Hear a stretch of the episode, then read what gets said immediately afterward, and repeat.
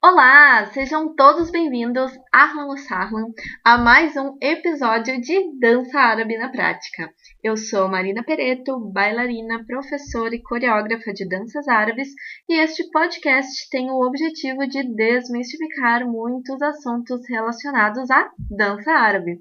E no episódio de hoje vamos falar sobre cambrés, quedas e pernas altas na dança árabe.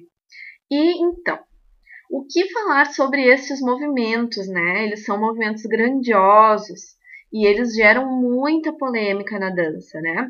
Então eu tô aqui para falar que sempre existiu cambré, sempre existiu quedas turcas, persas, né?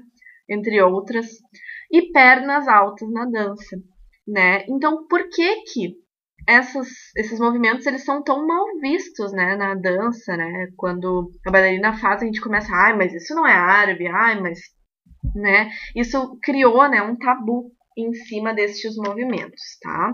Então, assim, para deixar bem claro que este movimento, né, de falar que esses movimentos não são árabes, enfim, ele veio de uns tempos para cá, quando esses movimentos foram usados como regra e não exceção né? Esses, essa, esses movimentos eles foram, eles foram se tornando a maior parte da dança, né? E o que, que acontece, né? Esses movimentos eles são muito, muito performáticos. E será então que essas pessoas falam, ah, mas não é árabe porque é inveja das pessoas? Ah, eu queria fazer esse cambré, eu queria fazer essa perna, eu não consigo, então eu vou falar que não é árabe? Isso gera bastante polêmica, né? Será que eu gostaria de fazer igual, eu não consigo, então eu falo que não é árabe, né? Enfim, que não é, não é, não tá dentro da nossa dança. Então vamos lá, né? Desde que surgiu as bailarinas russas e ucranianas, né, no mercado da dança, elas têm muita flexibilidade, elas têm um treinamento físico muito intenso, né? Elas conseguem fazer, elas têm uma elasticidade incrível, né? E esses movimentos começaram a ser questionados por quê? Porque justamente o que eu falei antes, eles viraram regra e não exceção, né? Eles sempre existiram, porém não o tempo todo na dança, né? Não assim, por exemplo, uma música de cinco minutos, tu cair quatro vezes no chão já é demais. é demais mesmo né? Então, uma coisa que a gente precisa entender é a percepção da dança para um árabe, que é diferente da percepção de um brasileiro, de um russo, né? Isso em questão de público, tá? O árabe, ele não quer essa esse too much, né? então, para quem não entende inglês, né, é um pouco demais, é um pouco uh, muitos passos, né? Muito, muitos passos performáticos. Eles preferem, né? Shuai, shuai, diminuir os passos, né? Shuai é diminuir, é menos, né? Então, o que que acontece? Quando um árabe, ele está escutando uma música, né? Vamos supor que um árabe, ele, ele fica uma hora, né? Escutando uma música de um Kalsum, né? E aqui, o público brasileiro já enjoa em 10 minutos, né? Claro que a gente vai criando esse hábito, vai criando esse ouvido, a gente vai uh, trabalhando, né? Mas pensa uma pessoa que nunca ouviu um calçum na vida, né? Talvez nem aguente 10 minutos, né? E o árabe, ele já tem essa percepção de uma música clássica, já consegue levando por patamares, né, essa música. Então, quando ele vai a um show de uma bailarina e ele vai ficar uma hora assistindo a mesma bailarina, ele já entende que esse show que está sendo estruturado para ela, ele vai passar por diversos patamares, né? Ele vai passar por diversos, diversos ritmos, diversos momentos, né?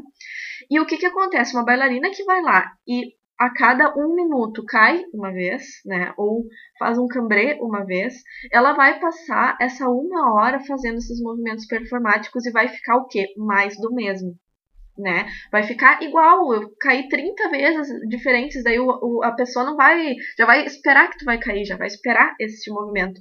E assim, eu não quero ser purista, tá? Eu não quero uh, entender a, a, dança árabe só como batida lateral, batida para cima e deu. Né? Esses movimentos, eles existem e eles precisam existir na nossa dança, eles precisam estar lá de maneira performática. Mas a gente precisa entender que esses movimentos usados de forma excessiva, eles deixam a nossa dança muito agressiva. E a dança oriental ela não é uma dança agressiva, certo? Então, sim, use o movimento, né? Mas cuide para que a sua dança não fique agressiva, né? Porque a dança oriental ela não pode ser, eh, ser uma demonstração de força, ser uma demonstração de quem bota a, o pé na cabeça mais rápido, de quem faz uma queda assim ou assado, né?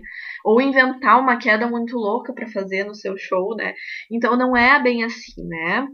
Então a gente precisa entender que a, a bailarina agressiva ela não agrada aos olhos dos árabes, né? Dos orientais, né? E que se tu tá vendo uma bailarina agressiva, tu não tá vendo uma bailarina que tá fazendo dança oriental.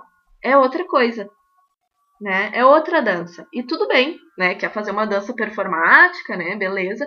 Só cuida para não fazer com que as pessoas leigas acreditem que é assim que deve ser dançado a dança oriental, porque daí não é, né? A dança árabe ela não é para ser dançada de forma agressiva. Certo, pessoal? Então, este foi o oitavo episódio da segunda temporada de Dança Árabe na Prática. Espero que tenham gostado. E essa segunda temporada também terá 15 episódios com assuntos diversos relacionados à dança árabe. Se tiverem perguntas, sugestões de temas, podem enviar para o meu Instagram, marina.pereto, ou para o meu e-mail, marinapereto.dancer.gmail.com. Um grande beijo no coração de vocês e espero vocês na próxima semana. Até lá!